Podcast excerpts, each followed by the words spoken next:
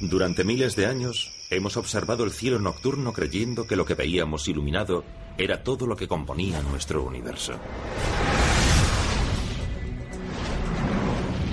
Hoy los científicos saben que lo que guarda los verdaderos secretos de nuestros cielos no es lo que vemos, sino lo que se oculta en la oscuridad.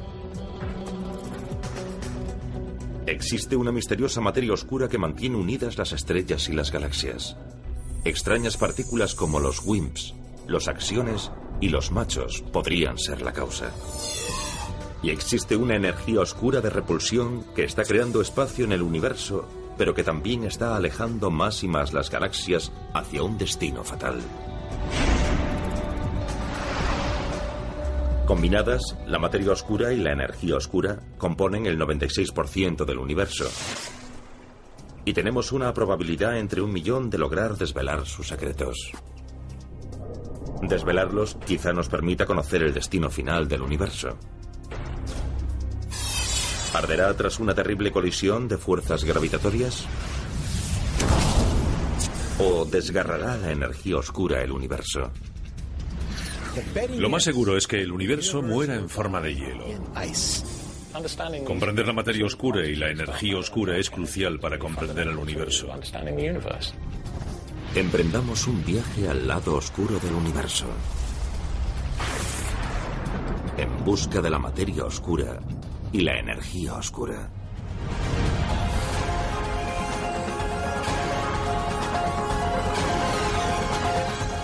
El universo, materia oscura, energía oscura. La materia oscura no se parece a nada que hayamos visto en la Tierra. Miles de millones de estas extrañas partículas atraviesan cada segundo todo lo que encuentran. Su peso es tan masivo que pueden influir en las galaxias, en su formación y en la rapidez con que rotan.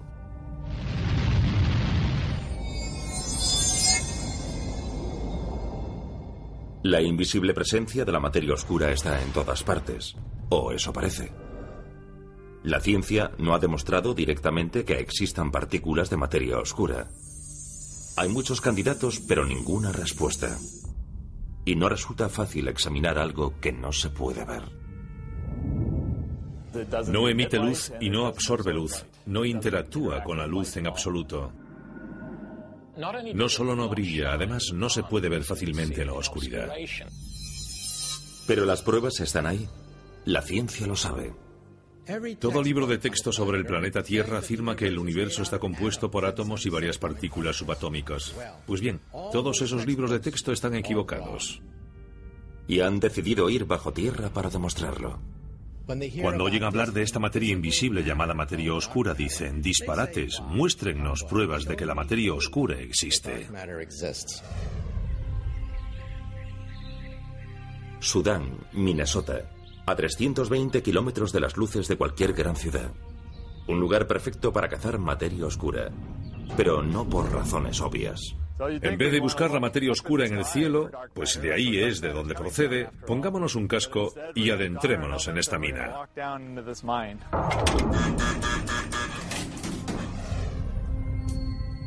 A 740 metros bajo tierra se encuentra el Laboratorio Nacional de Sudán, una mina de hierro abandonada reconvertida en centro de investigación. Es solo uno de los muchos laboratorios del mundo en los que los experimentos se realizan bajo tierra para protegerlos de los rayos cósmicos. Todos pretenden detectar la materia oscura, una partícula invisible que ha sido observada indirectamente, pero nunca capturada. Llevamos 10 años trabajando en esto y aún no hemos logrado ver una partícula de materia oscura. La búsqueda de materia oscura comenzó hace casi un siglo. Los astrónomos consiguieron por fin las herramientas necesarias para contemplar la profundidad del cielo nocturno y comenzaron a surgir preguntas. En los años 20, la tecnología alcanzó el desarrollo necesario para poder observar y averiguar qué eran las pequeñas zonas borrosas que la gente había visto con sus telescopios. Pero entonces Edwin Hubble conmocionó al mundo declarando que el universo no se limitaba a la Vía Láctea. La gente se dio cuenta de que algunas de esas pequeñas zonas borrosas eran otras galaxias, como la nuestra, la Vía Láctea. A medida que los astrónomos descubrían nuevas galaxias, el profesor Fritz Zwicky del Instituto Tecnológico de California o Caltech se fijó en el cercano cúmulo de galaxias Coma y observó algo extraño. Cuando midió los movimientos dentro del cúmulo de galaxias Coma, realizó una estimación de la cantidad de masa que había en ese cúmulo. Después la comparó con la masa que se podía ver observando las galaxias. Algo no encajaba. Las galaxias se movían demasiado rápido dentro del cúmulo para la cantidad de objetos luminosos que podía ver. Según sus cálculos, debía haber 160 veces más masa luminosa para explicar las velocidades de las galaxias del cúmulo. Había algo que influía en su movimiento. ¿Pero qué era?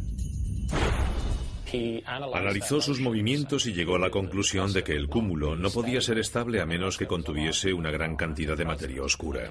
En 1933 fue de los primeros en comprender realmente la importancia de la materia oscura. Él la denominó materia perdida. La materia oscura, una masa invisible que ejercía una fuerza gravitatoria de atracción y podía afectar a las velocidades de galaxias enteras en un cúmulo. ¿Un concepto revolucionario? Sí pero su descubrimiento fue ampliamente ignorado. Creo que la gente tomó en serio a Zwicky, pero prefirieron no sacar conclusiones precipitadas. En esa época todavía estaban comenzando a explorar el universo. Hasta los años 20 no nos dimos cuenta de que había otras galaxias más allá de la nuestra. Lo que entonces no sabíamos era si se trataba de galaxias, estrellas, gas o polvo que no podíamos ver o de algo totalmente diferente. Las observaciones de Zwicky se basaban en la medición de la masa de las estrellas y las galaxias. Pero, ¿cómo se pesa algo que está en el espacio? No puedes poner el Sol en una balanza, sería un poco complicado. Lo que sí puedes hacer es medir la velocidad a la que se mueven los planetas alrededor del Sol. Cuanta más materia hay en el Sol, más rápido tienen que moverse los planetas para permanecer en sus órbitas. Tanto Newton como Einstein afirmaron que cuanto mayor sea la masa de un objeto, mayor será su fuerza gravitatoria. Y cuanto más alejado del centro esté un objeto, más lenta debería ser su órbita, puesto que la atracción gravitatoria es más débil. Según la teoría general de la relatividad de Einstein e incluso según la gravedad newtoniana, todas las galaxias se ven afectadas entre sí. Lo mismo ocurre con la influencia del Sol sobre nuestro sistema solar. La masa del Sol impulsa a Mercurio más rápido que a Plutón, porque Mercurio se encuentra más cerca del Sol. Lo mismo sucede con una galaxia. Se supone que cuanto más se alejan de ella, los objetos se mueven más lentamente para permanecer en sus órbitas. Pero no fue eso lo que observó Zwicky, ni tampoco una joven científica llamada Vera Rubin 50 años más tarde. Estudiaba las curvas de rotación de galaxias similares a la Vía Láctea. Como en el caso de Zwicky, sus observaciones también le parecieron extrañas. Vera Rubin descubrió que, pese a que se alejaban más y más, la velocidad del gas y el polvo orbitales se mantenía constante. Según las observaciones de Rubin, si una ciudad fuese una galaxia y cada coche que circula por sus calles fuese un planeta o una estrella, todos los vehículos se moverían por la ciudad a la misma velocidad independientemente de la cantidad de tráfico. Esta velocidad de rotación constante pese al aumento de objetos o tráfico fue exactamente lo que Rubin observó. Dada la velocidad a la que rotaban las partes externas de la galaxia, tenía que haber mucha más masa o la galaxia se habría disgregado. La única forma de resolver esta paradoja de las galaxias que giran diez veces más rápido de lo que deberían es asumir que existe un halo de materia invisible que rodea la galaxia y la mantiene unida. La materia oscura estaba presente en las galaxias y tenía la masa suficiente para mantener constante la velocidad de rotación. Imaginemos que yo soy la materia oscura.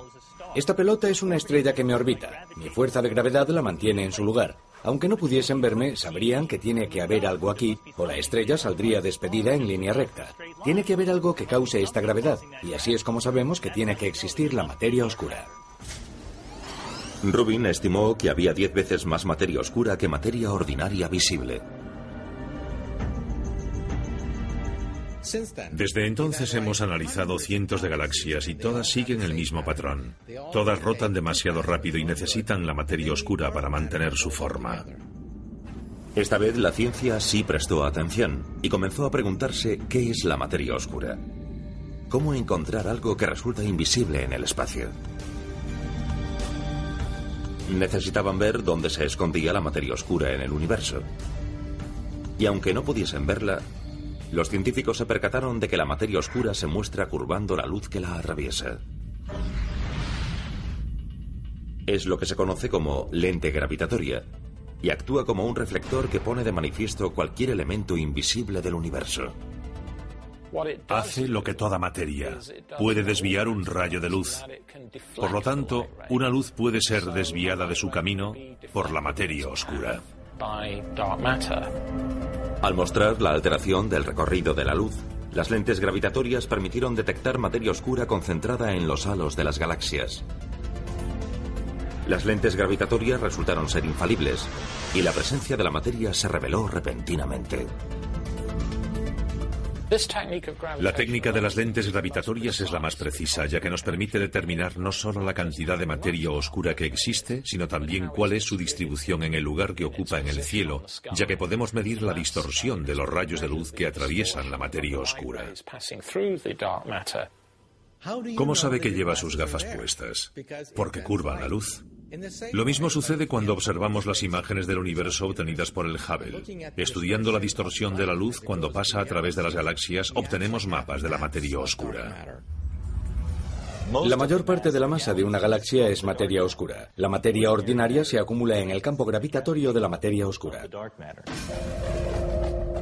Pero cuando la materia oscura apareció en escena, los científicos se preguntaron si se trataba de una nueva partícula nunca antes detectada o simplemente de materia ordinaria e invisible.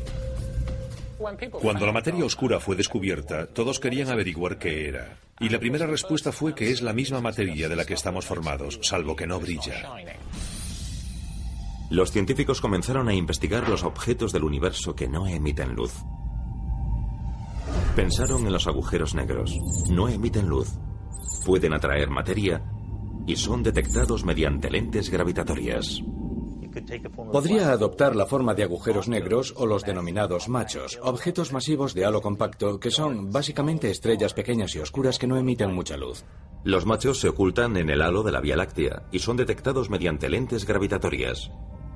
Pero no eran lo bastante abundantes para explicar tal cantidad de materia oscura. También se pensó en estrellas fallidas como las enanas marrones. Son lo bastante masivas para explicar la presencia de materia oscura.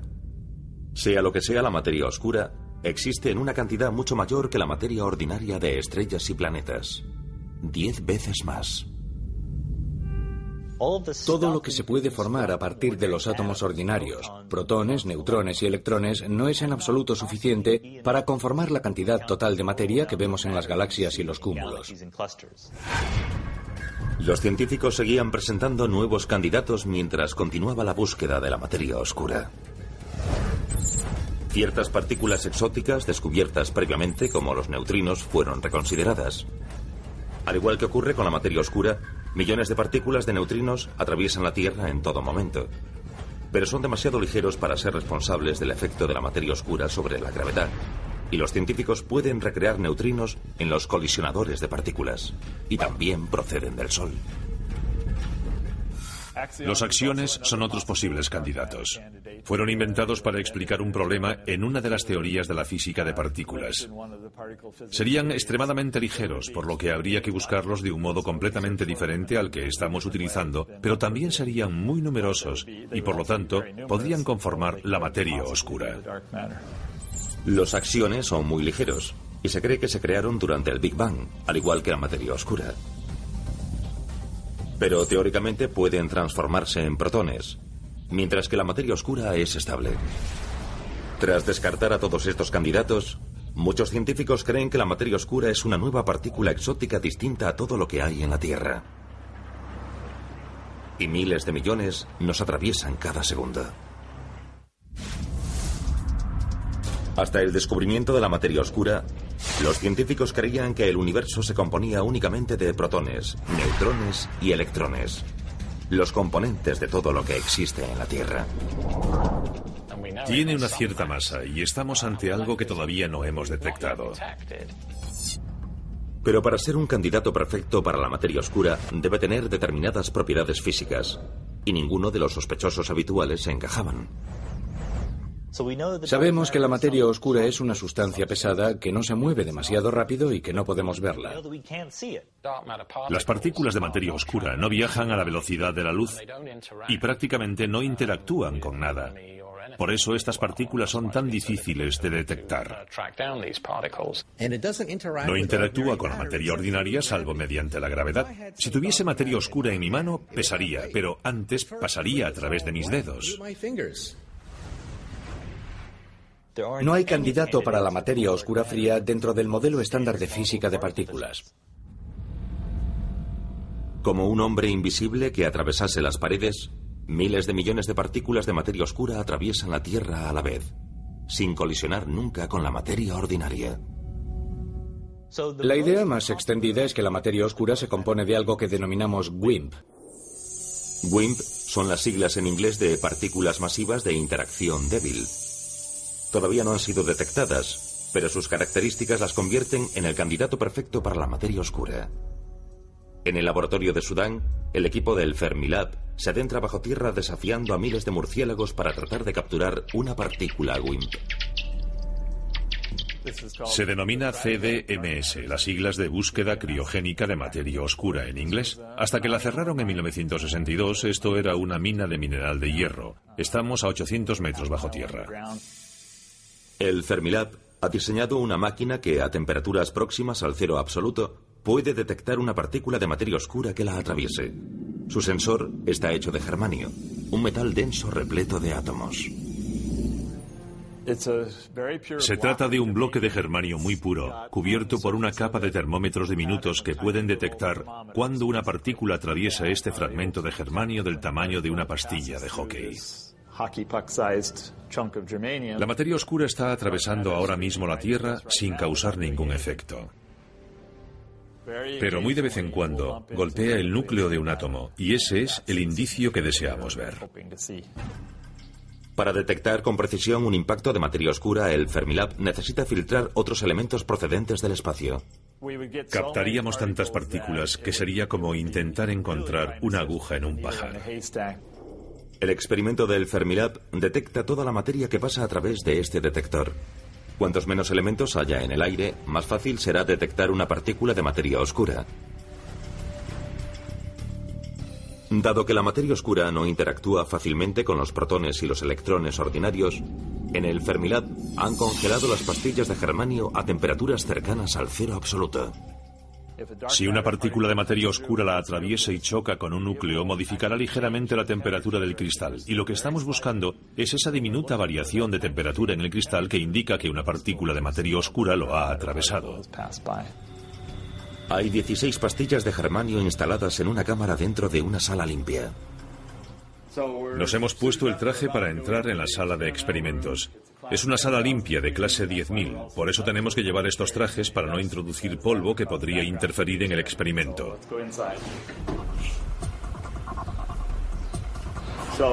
Los contadores de destellos detectan cualquier partícula de rayos cósmicos que llegue hasta aquí. Esto es lo que mantiene fría la sala de experimentos. Es un refrigerador por disolución. Aquí dentro están los detectores de germanio y silicio.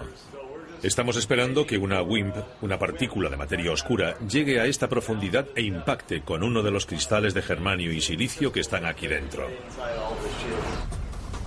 El Fermilab lleva casi dos años acudiendo a esta mina para intentar detectar materia oscura.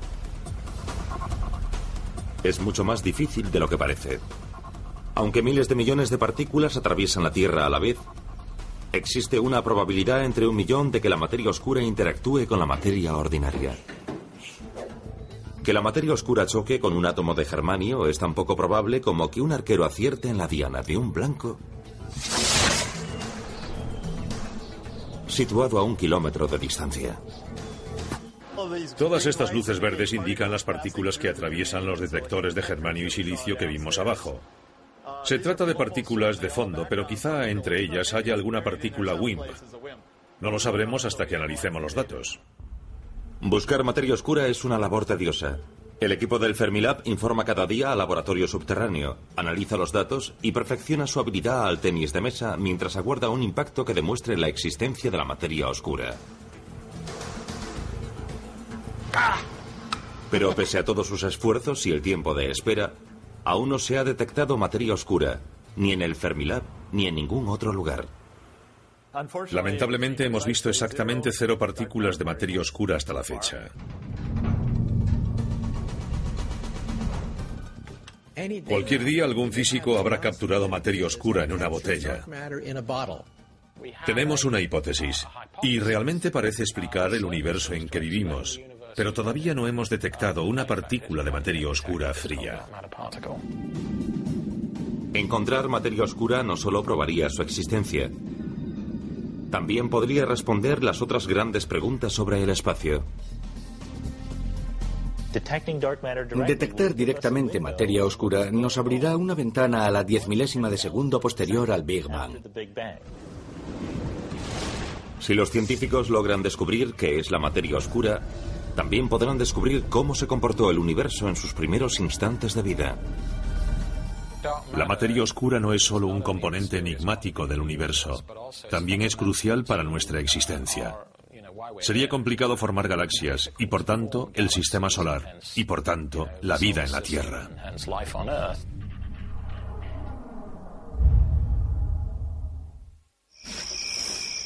Para contar la historia de la materia oscura y la energía oscura, hay que retroceder hasta el origen del tiempo, hasta el momento del Big Bang, cuando el espacio no existía. Podemos describir el Big Bang como la falta de un centro que podamos señalar.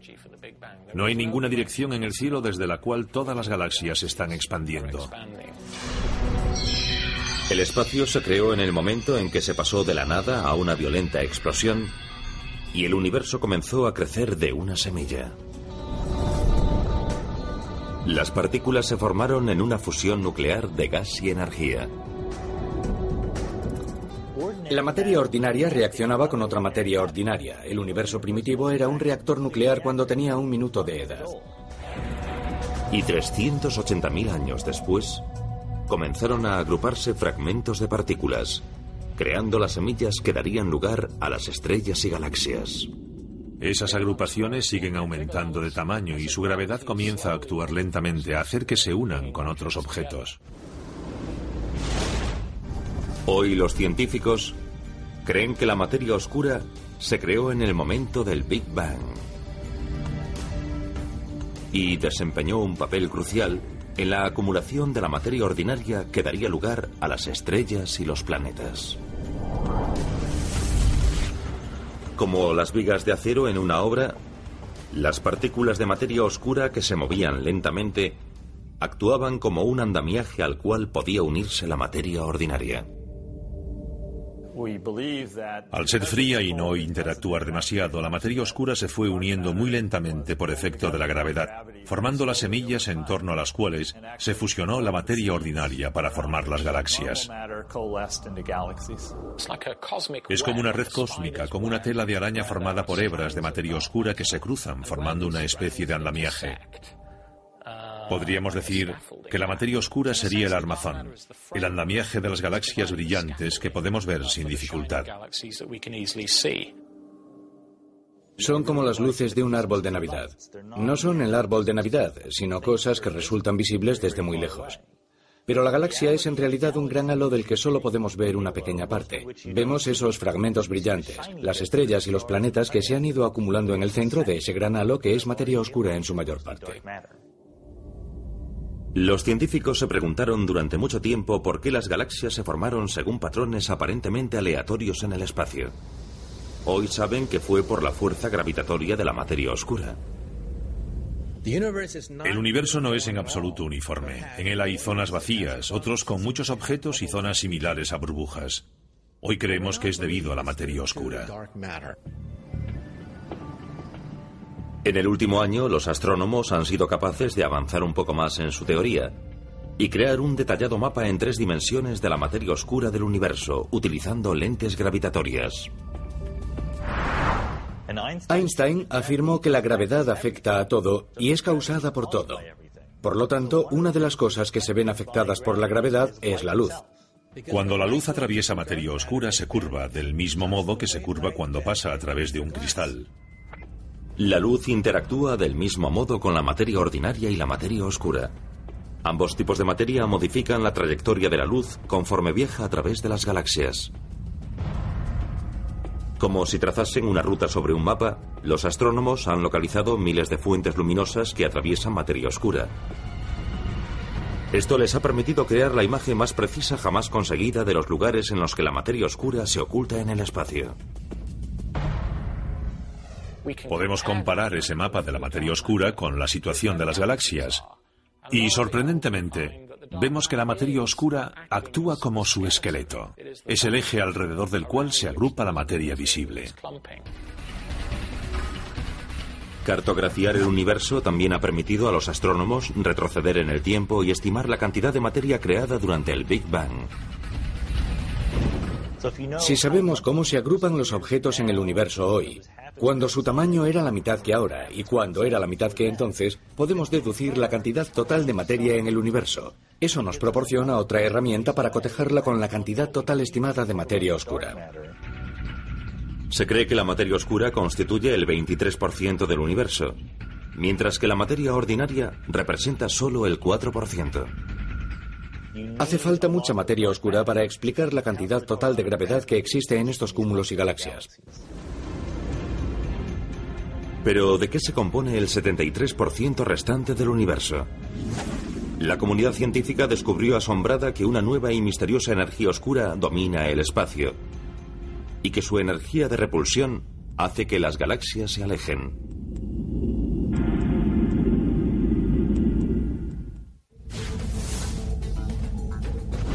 La ciencia siempre había asumido que el universo, aunque su tamaño sigue aumentando, ralentizaría con el tiempo su expansión, o quizá incluso terminaría implosionando. Independientemente de su impulso, la gravedad acabaría por imponerse.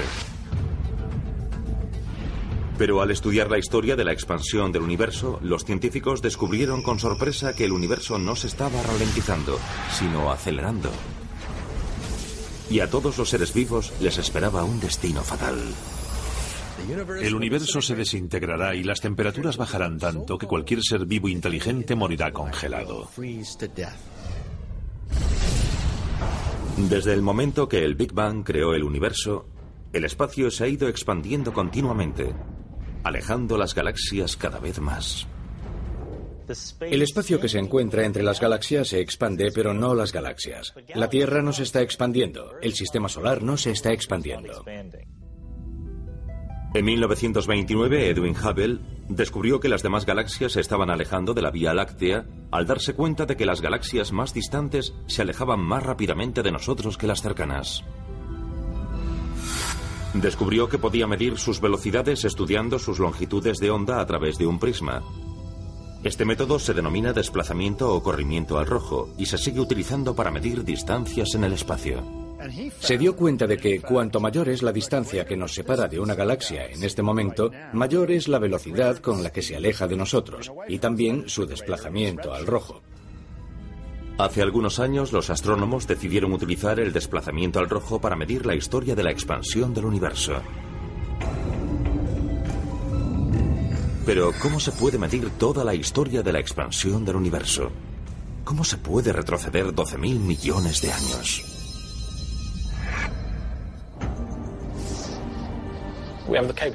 Podemos retroceder en el tiempo, observar directamente el pasado. Lo hacemos de un modo muy parecido al geólogo que estudia las capas del Gran Cañón y va descendiendo hacia las capas inferiores para remontarse en la historia. Cuando observamos galaxias más y más distantes, vemos cómo fueron hace más y más tiempo. Para medir la historia de esta expansión, los científicos utilizaron las supernovas de tipo 1A como candela estándar. Un ejemplo de candela estándar podría ser una bombilla de 100 vatios. Podríamos tener muchas en una habitación a diferentes distancias del observador. Las más alejadas parecerán más débiles y las más cercanas parecerán más brillantes. El brillo de las supernovas de tipo 1A es siempre constante, independientemente de su situación en el espacio. Una supernova es la colosal explosión de una estrella al final de su vida. Sencillamente hace...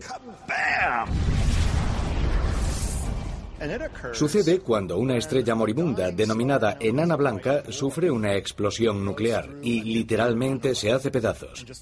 Encontramos las supernovas de tipo 1A en galaxias muy lejanas, por lo que parecen brillar muy débilmente. Y las comparamos con las supernovas tipo 1A de galaxias cercanas, cuyas distancias han sido medidas utilizando variables cefeidas u otra técnica. Durante los años 90, dos equipos diferentes utilizaron las supernovas tipo 1A para medir la desaceleración del universo. Pero para captar las supernovas cuando se producen, los astrónomos tenían que poner el universo bajo vigilancia. Podríamos compararlo con la vigilancia de un casino. Hay muchas cámaras encendidas todo el tiempo y casi nunca encuentran nada interesante pero de vez en cuando descubren lo que están buscando.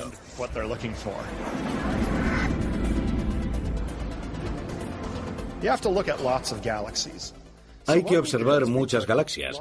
Así que lo que hicimos fue utilizar grandes telescopios con cámaras que tienen amplios campos de visión, de un ancho similar al de la luna llena, y obtener muchas imágenes del espacio utilizando esa cámara de gran amplitud.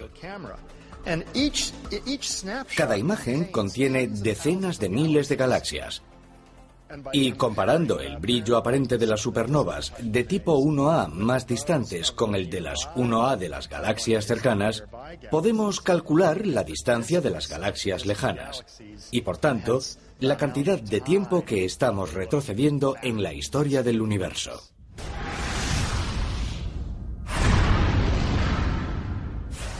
Cuando ambos equipos estudiaron los resultados de 60 supernovas de tipo 1A, los científicos descubrieron resultados sorprendentes.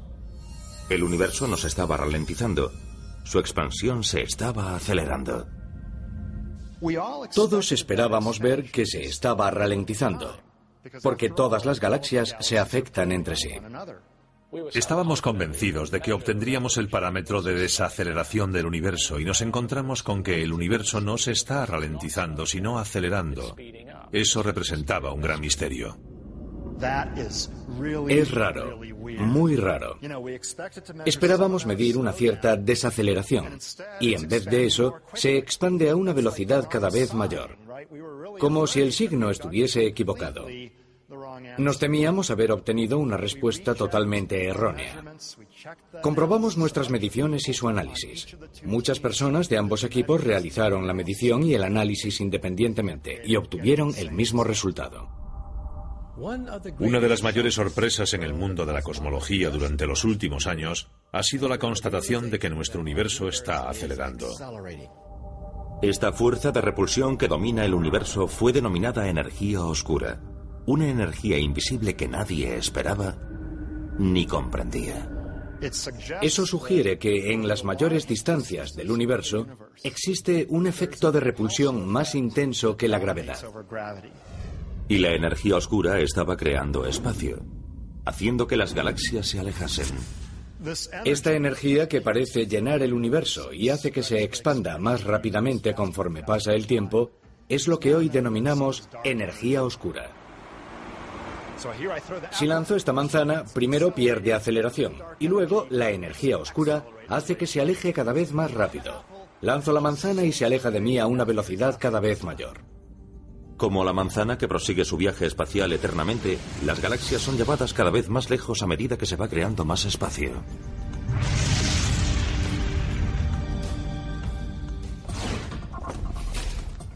Imaginemos un aula llena de sillas y que esas sillas se van alejando cada vez más las unas de las otras dentro del aula. Lo mismo sucede en un universo en expansión. No importa en qué silla estés sentado, verás que las demás sillas se están alejando de ti. En realidad las sillas no se están expandiendo. Las sillas siguen siendo del mismo tamaño. Lo que ocurre es que la habitación es cada vez mayor. El espacio que hay entre las sillas está aumentando. Se está creando más espacio entre las galaxias. El tamaño de cada galaxia permanece constante en un universo en el que todo el espacio es cada vez más y más grande. La energía oscura es muy diferente de la materia oscura. No se agrupa como las galaxias en cúmulos o las estrellas en galaxias. Por el contrario, parece ser bastante uniforme. Encontramos la misma aceleración sin importar la dirección en que miremos. Probablemente sea uniforme, aunque hay quien cree que podría existir una estructura en su distribución y su influencia. La energía oscura es la energía del vacío, la energía de la nada. Incluso la nada tiene energía, y su empuje aleja a las galaxias creando un universo desbocado. La energía oscura y la materia oscura parecen haberse enfrentado desde el origen del tiempo. La comunidad científica cree que la energía oscura se creó al mismo tiempo que la materia oscura en el momento del Big Bang. Siempre ha existido en el universo, pero las fuerzas gravitatorias de la materia oscura la han mantenido a raya, ralentizando la expansión del espacio durante los primeros 9.000 millones de años. Esto cambió hace 5.000 millones de años, cuando el universo alcanzó el tamaño suficiente para que la materia oscura se dispersase por él y la energía oscura no se viese tan afectada por la fuerza de la materia oscura. Consecuentemente, el universo comenzó a expandirse a una velocidad cada vez mayor. La energía oscura es una constante y seguramente era insignificante durante el origen del universo, cuando era caliente y denso. Entonces realmente no importaba si la energía oscura estaba presente o no. Estaba presente pero no tenía ninguna influencia. Después, a medida que el universo se enfriaba, se hacía menos denso y más grande. La gravedad fue perdiendo importancia y la energía oscura se impuso. Es una propiedad del espacio que todavía no comprendemos totalmente. Los astrónomos se percataron de que a medida que el universo se expandía, la energía oscura se impuso sobre la materia oscura, dando inicio a la aceleración hace 5.000 millones de años. Hace unos 5.000 millones de años, la energía oscura comenzó a imponerse a la atracción de la materia del universo. Si pensamos en una gráfica fuerza-tiempo, la atracción gravitatoria disminuye con el tiempo. La repulsión aumenta con el tiempo. Y hace unos 5.000 millones de años, las dos curvas se cruzaron. Fue entonces cuando la expansión del universo inició su aceleración. Es crucial comprender la energía oscura porque nos dice hacia dónde se dirige el universo. ¿Cuál es su destino? ¿Se expandirá eternamente volviéndose más frío y oscuro? ¿O hay algún fin en perspectiva? La energía oscura domina la expansión del universo y no parece que vaya a detenerse. El efecto de repulsión de la energía oscura aumentó porque cuanto más espacio hay entre las galaxias, mayor es el efecto acumulativo de la energía oscura, de su efecto de repulsión.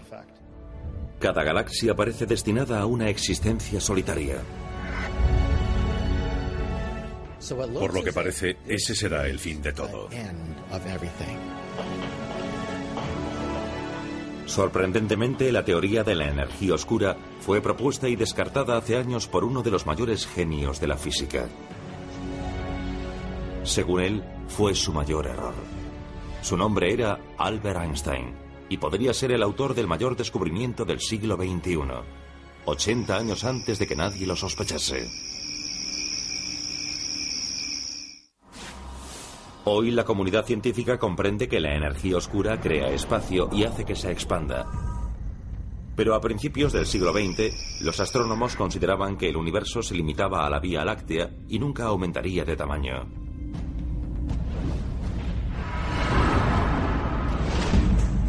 Sin embargo, Einstein acababa de formular su teoría de la relatividad y decidió poner la prueba en ese universo estático. Por mucho que lo intentó, Einstein no consiguió que su teoría encajase en un universo estático. Sus cálculos describían un universo que debía expandirse o contraerse. Se dio cuenta de que en un universo en el que las cosas se distribuyen de manera uniforme, su teoría predecía de modo inequívoco que debía expandirse o contraerse. Así que Einstein propuso una energía repulsiva del vacío que mantenía el universo equilibrado con la atracción de la gravedad. La denominó constante cosmológica, una energía constante que mantendría el universo equilibrado. Propuso la constante cosmológica o energía oscura para mantener el universo estático. Cuando Hubble anunció que el espacio se estaba expandiendo, la constante cosmológica de Einstein pasó a parecer irrelevante, y él mismo la denominó su mayor error. Ahora resulta que la energía oscura, el concepto que descartó en los años 20, es de hecho la fuerza dominante que está disgregando el universo. El supuesto error de Einstein determinará finalmente si el universo muere o no en medio del fuego o del hielo. Y según parece, el universo morirá en forma de hielo. Al intentar averiguar el comportamiento del universo, Einstein predijo por error la energía oscura y la composición total del universo. La suma de lo que forma la materia ordinaria y la materia oscura no es suficiente para explicar la curvatura del espacio que hemos observado. Al igual que ocurre cuando observamos el horizonte en la Tierra, el tamaño del universo es tan inmenso que la curvatura del espacio parece recta. Si sumamos la materia ordinaria, la materia oscura y la energía oscura, obtenemos una predicción de la curvatura del espacio y esa predicción es exacta. Obtenemos la respuesta correcta. Según los datos de nuestros satélites, el 73% de la energía de la materia del universo es energía oscura. Lo que antaño se conocía como el error de Einstein, hoy sabemos que es la fuerza dominante en el universo. Sus errores son nuestros descubrimientos. Los científicos no han hecho más que empezar a comprender el efecto que la energía oscura tendrá en el destino del universo. Nos gustaría medir cómo se comporta la energía oscura conforme el universo envejece. Con el tiempo, cuando la energía oscura domine completamente la materia oscura, el universo entrará en una etapa denominada expansión exponencial. Por cada unidad de tiempo doblará su tamaño. Y a menos que la energía oscura cambie de signo algún día y se vuelva gravitatoriamente atrayente, el destino del universo es expandirse eternamente más y más deprisa. No sabemos si la energía de vacío es la responsable de la aceleración del universo. ¿Por qué existe en esa cantidad determinada? Es uno de los mayores enigmas de la física teórica actual. Dentro de billones de años, el universo será un lugar muy solitario. Observaremos el cielo y lo veremos casi totalmente oscuro. Los océanos se congelarán y según parece ese será el fin de toda vida inteligente. Es como si la energía oscura y las leyes de la física significasen una sentencia de muerte para toda vida inteligente en el universo. Descubrir la materia oscura y la energía oscura permitirá a la ciencia acercarse un paso más a la teoría del todo. Una ecuación que definirá el funcionamiento completo del universo. Cuando contemos con una teoría del todo, seremos capaces de responder algunas de las preguntas más profundas que el ser humano se plantea desde la primera vez que contempló los cielos. Podría ser la culminación de dos mil años de investigación sobre las leyes de la naturaleza, desde que los griegos se preguntaron, ¿de qué están hechas las cosas?